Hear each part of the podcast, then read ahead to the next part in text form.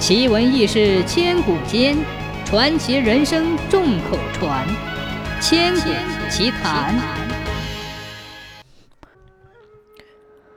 宋朝年间，有一位神童，十三岁便被皇帝封为河北某地方的县令。小县令上任之初，因尚是孩童，无人信服，故无人打扰。平日里便和衙役、府眷打闹嬉戏。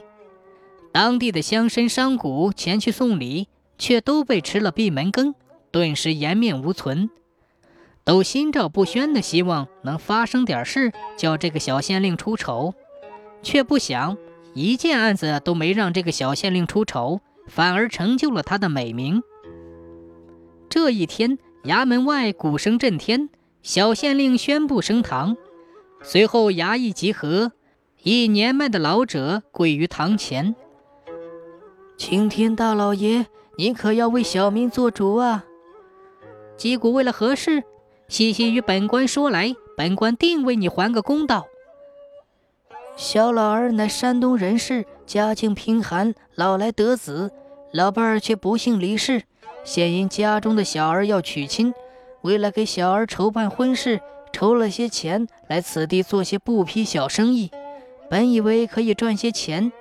就在一个时辰前，小老儿推着布匹去集市上卖，途中忽然腹痛难忍，待方便回来，我的布匹连同推的车竟然全都不见了。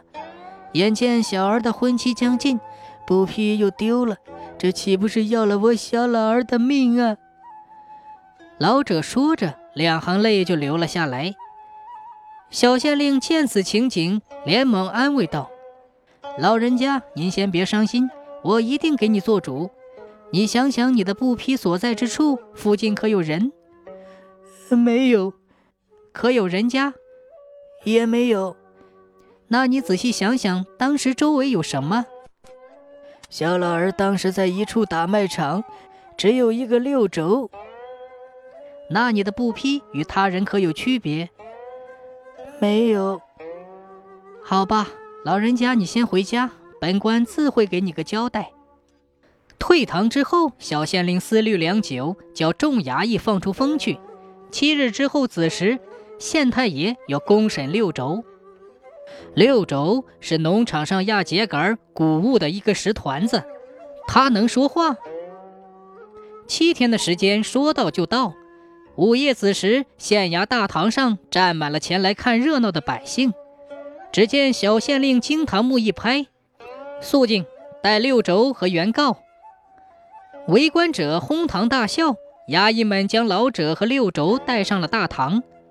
小县令又问道：“所有人背墙而立，关门。”百姓不明所以，却不以为意。只见小县令走到堂下，指着六轴说道：“举头三尺有神明，好你个六轴！”看到人头布却不如实禀告，实则该打。来呀，给我打二十大板！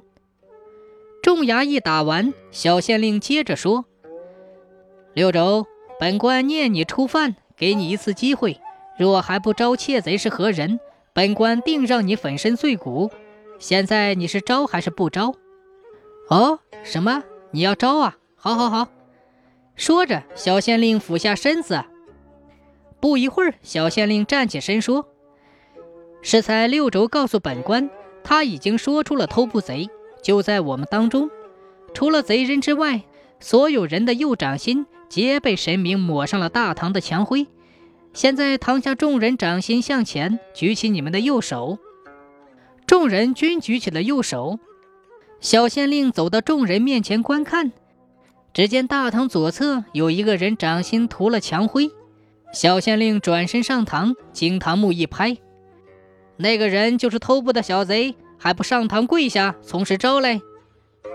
只见此人额头满是汗，慌忙跪下：“小小人冤枉！”还敢嘴硬，板子伺候！啊！别别别，招小的招！那一天，小的见有一批布车停在大卖场，瞅瞅四下无人，心生贪念。便将车推走了，心想这是通往集市的必经之路，而且外地来的客商比较多，就算有人看见也不认识。啊，大概就是这样，就是小的有一事不明。大人，你怎么知道是小的所为呢？难难道真是六轴告诉大人的？小县令哈哈一笑说：“所有的一切不过是本官的故弄玄虚罢了。不说沈六轴能吸引你来吗？根本就没有六轴说话一事，更没有抹墙灰之说。本官不诈你，你会自己抹墙灰吗？不信你回头看看，他们的右手根本和你一样，什么都没有。”是你心虚出卖了你。堂下的众人恍然大悟，都称小县令断案如神。自此再无人轻视他，他也一心为民请命，终于成为了一朝好官，留下了美名，在民间传颂。